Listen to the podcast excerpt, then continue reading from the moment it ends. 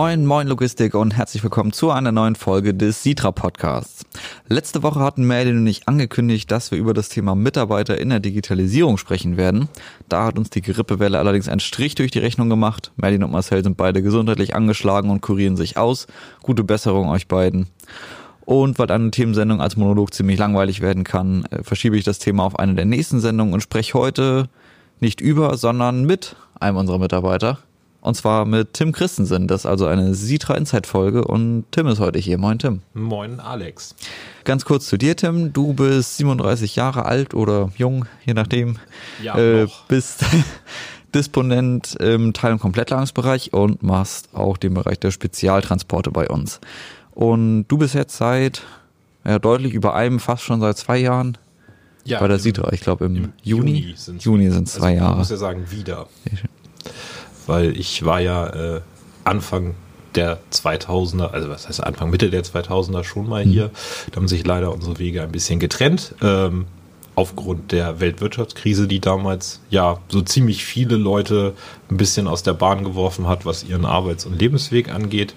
Ähm, aber wir sind ohne Groll auseinandergegangen und ja, als ich die Chance bot, habe ich zugegriffen und bin zurückgekommen. Habe viele neue Gesichter kennengelernt, einige alte sind immer noch da. ja, Schön. Ja, Krise ist ja im Moment sowieso das Stichwort, wenn man so in die Logistik guckt. Äh, Corona-Krise äh, heißt, kommt jetzt so richtig, äh, wird sich noch bestimmt bis Ende April hinziehen. Äh, wie ist im Moment bei euch die Auslastung? Mm, Ja, es geht bei uns eigentlich. Also es ist momentan ruhiger. Wir haben das gemerkt, wobei wir das tatsächlich noch nicht mal auf die Corona-Krise äh, zurückführen, sondern eher auf äh, das Chinese New Year, das äh, im Februar war. Und ähm, zusätzlich dadurch haben sich noch mehrere größere Containerschiffe ähm, die ja letztendlich unseren Hauptladungsanteil äh, ausmachen, also nicht die Schiffe selber, sondern eher der Inhalt der Container, Ja. ähm, haben sich verzögert durch die zwei Orkanstürme, die wir ja auch in Deutschland mitgekriegt haben. Die sind über dem Ärmelkanal noch weit heftiger geworden, so dass sich die Schiffe teilweise um drei bis vier Wochen verzögert haben und dann mehr oder weniger alle zeitgleich eingelaufen sind, was dann bei den entsprechenden Packschuppen einfach dazu führt, dass die ja mit dem Rücklau oder mit dem Rückstau der Container, die sie haben, äh, kaum noch hinterherkommen, was das Auspacken angeht. Das heißt, das tröpfelt momentan so ein bisschen. Man wartet eigentlich gespannt mit den Kunden zusammen, dass die Sendungen ausgepackt und dann auch verzollt werden. Ähm, und da müssen wir jetzt einfach mal abwarten, wie sich das in den nächsten Wochen entwickelt. Es ist, ist ja immer so ein bisschen auf und ab. Mal hat man mehr zu tun, mal weniger Ja. ähm, das jetzt nichts, wo ich erstmal sage, oho, das ist eine neue Krise. Und ähm, ich sag mal, ich bin jetzt seit 18 Jahren in der Logistikbranche unterwegs. Ich glaube, in den 18 Jahren gab es ein halbes Jahr, wo nicht jeder davon gesprochen hat, dass es irgendeine Form von Krise gab. Also ich glaube, wir Deutschen sind immer sehr gut im Meckern und äh, auch äh, im Hochstilisieren von Sachen. Ähm, Die Ja. Krise als Normalzustand eigentlich. Ja. Ne? Irgendwas ist immer. Genau, irgendwas ist immer. So okay. entweder hat man Fahrermangel, man hat Parkplatzmangel, man hat Corona, man hat äh, keine äh, vernünftigen Frachtpreise, dann hat man hier eine Mauterhöhung, dann hat man da eine Maut auf Landstraßen. Also irgendwas finden die Leute immer zu meckern und äh, da muss man mit leben. Das ist so in unserer Branche. Genau. Du hattest eben schon gesagt, du hast schon viele, viele Jahre an Erfahrung in der Logistik. Skizzier doch für uns einmal ganz kurz so deinen Werdegang. Oh, mein Werdegang. Äh, ja, ich äh, bin irgendwann auf diese Welt gekommen, 1982. ähm, hab dann einen ganz normalen Werdegang gemacht, äh, schulische Laufbahn. Und ähm, hab eigentlich irgendwann tatsächlich, äh, so albern das klingt, ähm, mit meinem Opa auf der Couch gesessen und damals eine uralte Fernsehserie, die kennen wahrscheinlich viele unserer jüngeren Zuschauer gar nicht mehr, oder Zuhörer muss man ja sagen in dem Fall, äh, auf Achse mit Manfred Krug.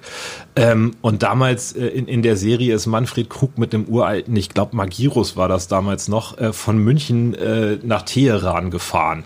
Und das über drei Folgen und äh, diese Serie hat mich irgendwie gefesselt und ich fand das immer spannend zu sehen, Warnströme zu bewegen und habe dann irgendwann im Laufe meiner schulischen Laufbahn, nachdem man so die klassischen Kindheitsträume von äh, ich werde Archäologe äh, bis äh, hin, ich wollte tatsächlich mal Paläontologie studieren, ähm, hat sich das dann irgendwie gefestigt, dass ich sage, Mensch, das ist ein Job, da habe ich viel Spannung, viel Abwechslung. Ich habe mit vielen verschiedenen Facetten zu tun, sowohl was, was die Leute angeht, also äh, ausländischsprachige Leute, man hat internationale Kontakte, man hat nationale Kontakte, ähm, man muss sich quasi täglich neue Gedanken machen, wie man eigentlich die Aufträge der Kunden und die damit verbundenen Probleme löst. Und das habe ich dann irgendwann, nachdem ich mit der Schule durch war, nach dem Abitur gesagt, das mache ich jetzt zum Beruf.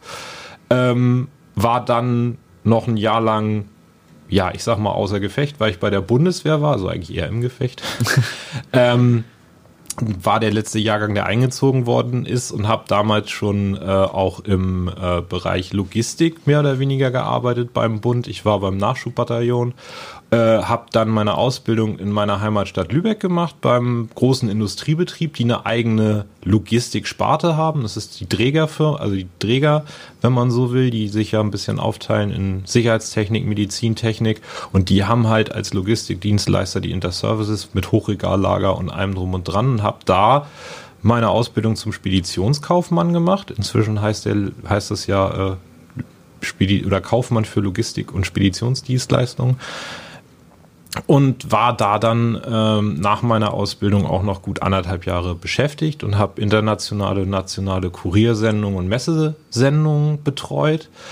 Ähm, bin da aber irgendwann einfach ähm, weggegangen, weil ich wollte gern was mit dem klassischen Lkw-Verkehr zu tun haben und bin dann tatsächlich durch einen alten Berufsschulfreund und äh, auch ehemaligen Sitra-Mitarbeiter zur Sitra gekommen bis äh, ja 2008 und dann wie gesagt, durch die Weltwirtschaftskrise so ein bisschen äh, hin und her geworfen, ähm, habe äh, eine Zeit lang im äh, Skandinavienverkehr gearbeitet, war dann äh, drei Jahre lang Fernverkehrsleiter in einer Hamburger Containerspedition, bis die leider verkauft worden sind und die gesamte Disposition geschlossen hat.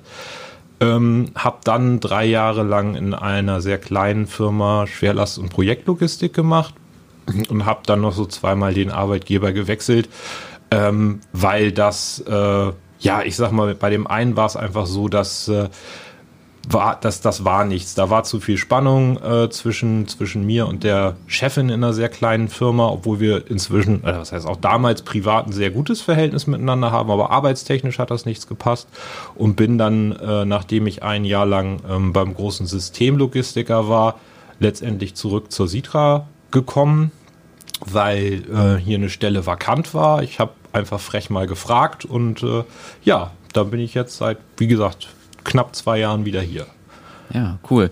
Du hattest eben schon gesagt, dass du kein gebürtiger Hamburger bist. Nee, ich wohnst äh, in Lübeck, aber geboren bist du äh. Ge ja, geboren bin ich tatsächlich in Itzehoe aufgewachsen oder das erste Jahr meines Lebens habe ich in Krempe-Heide verbracht. äh, kleines Dorf wird keiner kennen, was die Leute eher kennen, liegt bei Wacken. Ah, okay. Ist auch irgendwas von hängen geblieben? Hat dich das irgendwie geprägt, äh, nachhaltig? Äh, nein, ta tatsächlich okay. nicht, weil äh, ich sag mal, Wacken ist, ist glaube ich, letztes oder vorletztes Jahr 25 Jahre alt geworden. Ja. Also äh, als das aufkam, äh, habe ich schon äh, in, in Lübeck gewohnt, mehr oder weniger. Okay.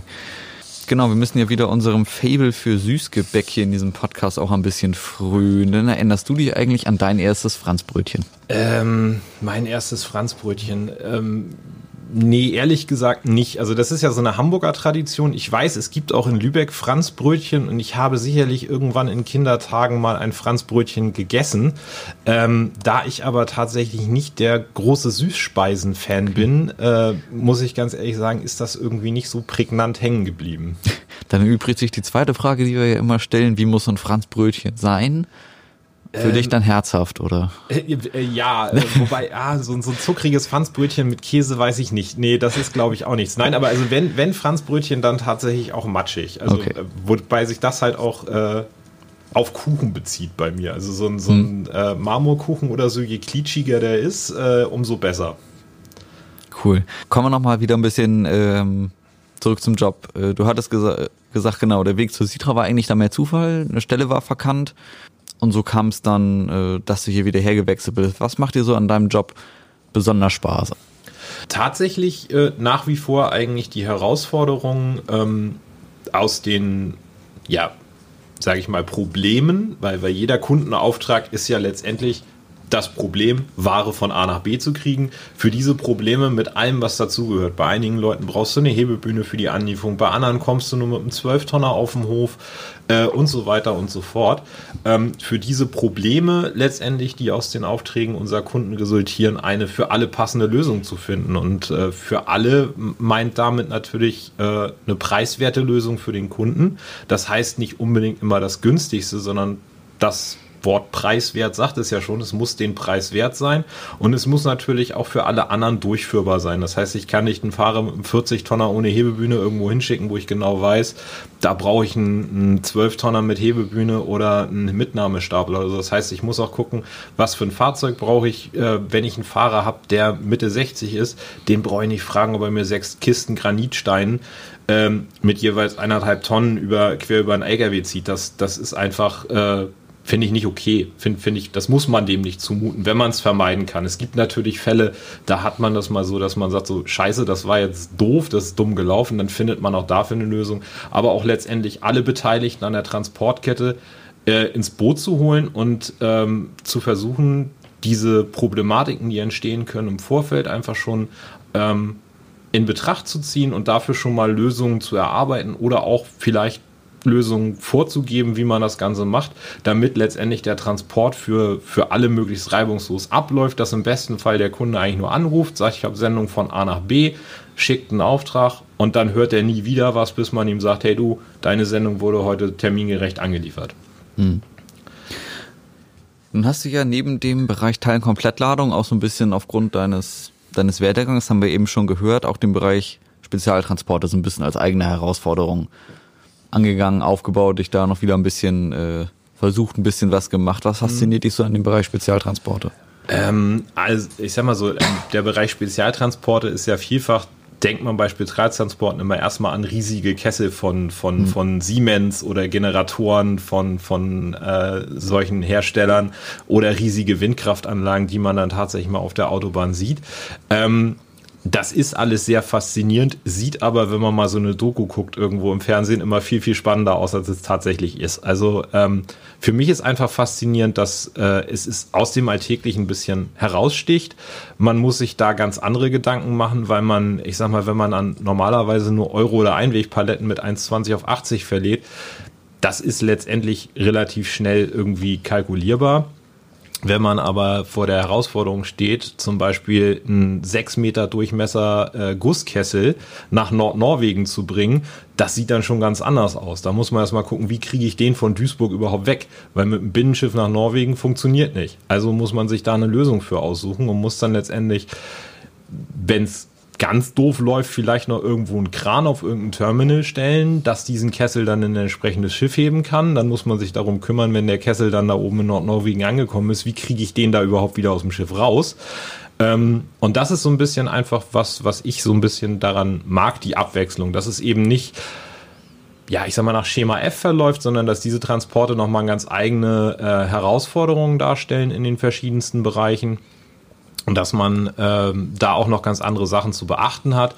Wobei es bei uns eigentlich vornehmlich nicht darum geht, große Projekte abzuwickeln, weil dafür ist mit einem, einem, einem Mann, sage ich mal, in der Abteilung ähm, und zusätzlich noch den Teil und Komplettladung die Manpower gar nicht da, weil das ist gerade, wenn man so Siemens-Sachen rechnet, um als Beispiel da mal beizubleiben, das sind dann äh, riesige Projekte, wo man dann 30, 40 Seiten äh, Pamphlete kriegt mit Excel-Tabellen, die man dann erstmal in Ladepläne äh, bauen muss und so weiter und so fort. Uns ging es eigentlich darum, ähm, im Gespräch mit Merlin habe ich, ich habe das halt erwähnt in meinem Werdegang, habe gesagt, Mensch, wenn wir sowas mal haben in unserem Kundenstamm, und das ist tatsächlich so, dass wir da Kunden haben, die Bedarfe daran haben, ähm, dass wir da dann einfach was unser Portfolio erweitern können und auch da dann mit entsprechenden Dienstleistungen punkten.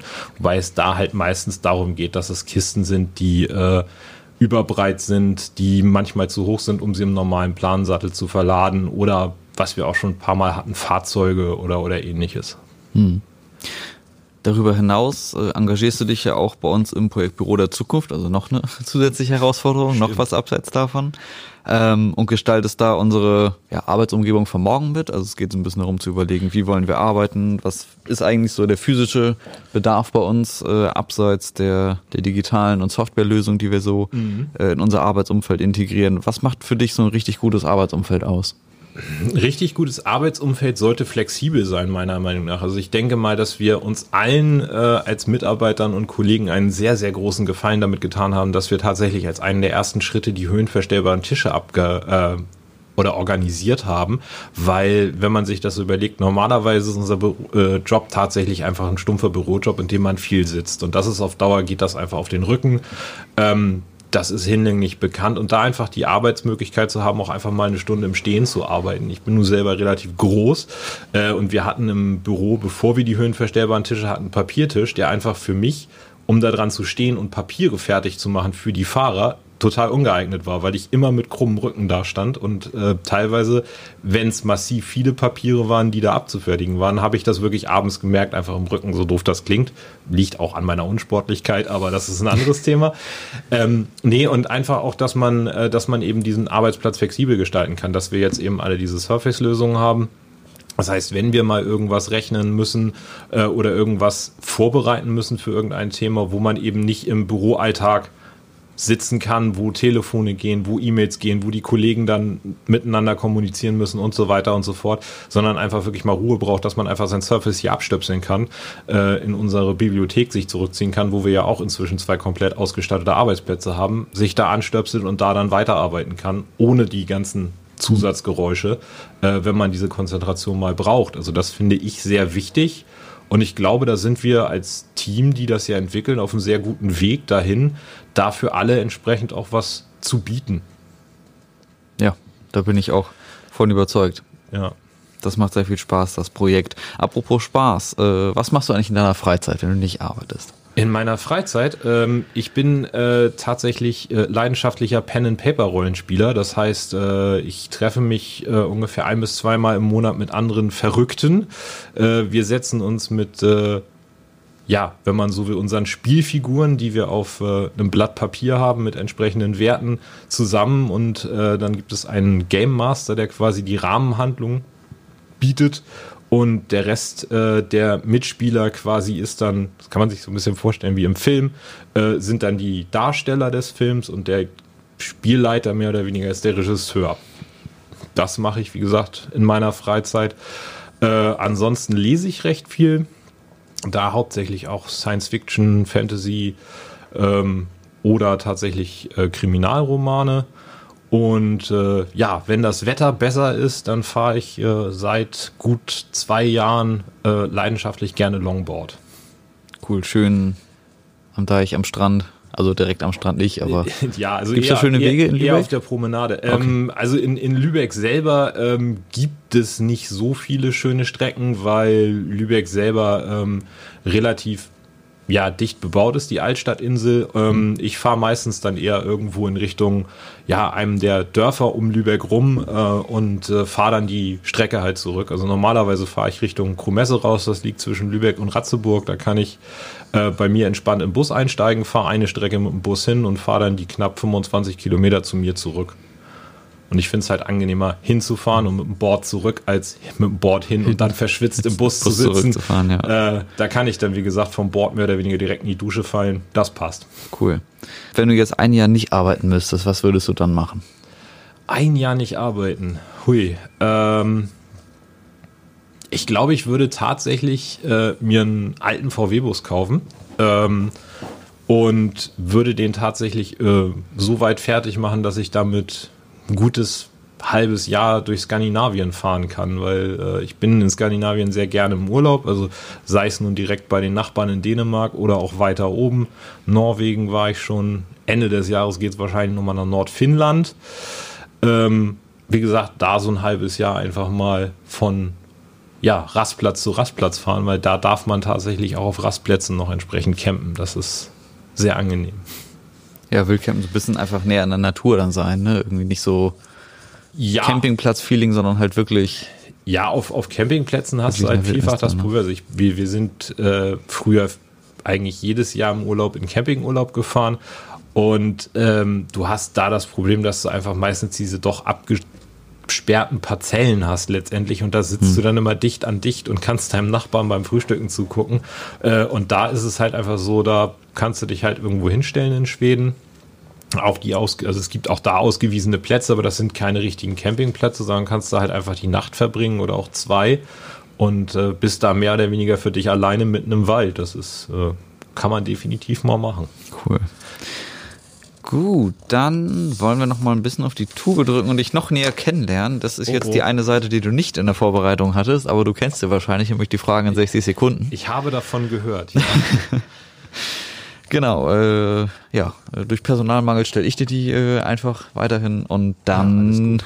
wollen wir mal sehen, wie viele es dann insgesamt werden. Bist du bereit? ja,